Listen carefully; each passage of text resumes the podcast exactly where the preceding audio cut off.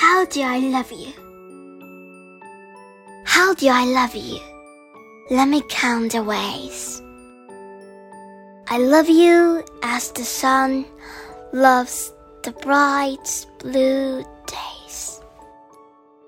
I love you as the bee loves a fragrant flower.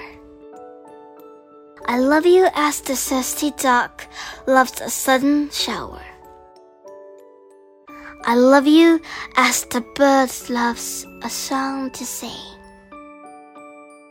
I love you as the waking bear loves the smell of spring.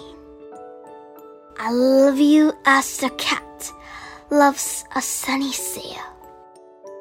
And as the dancing snowflakes love the winter's chill. How do I love you? Let me tell you how. I love you as the nest loves the sturdy bough. I love you as the sea loves the sandy shore. And as the ancient world loved the dinosaur. I love you as the wind loves its own sweet sound.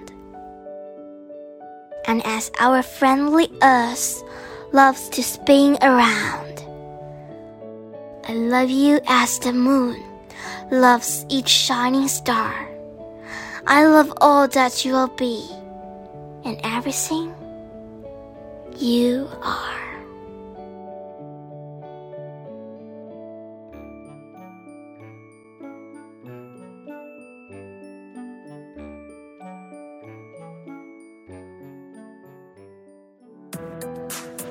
今天就讲到这里啦，希望大家继续聆听家宝讲故事哦。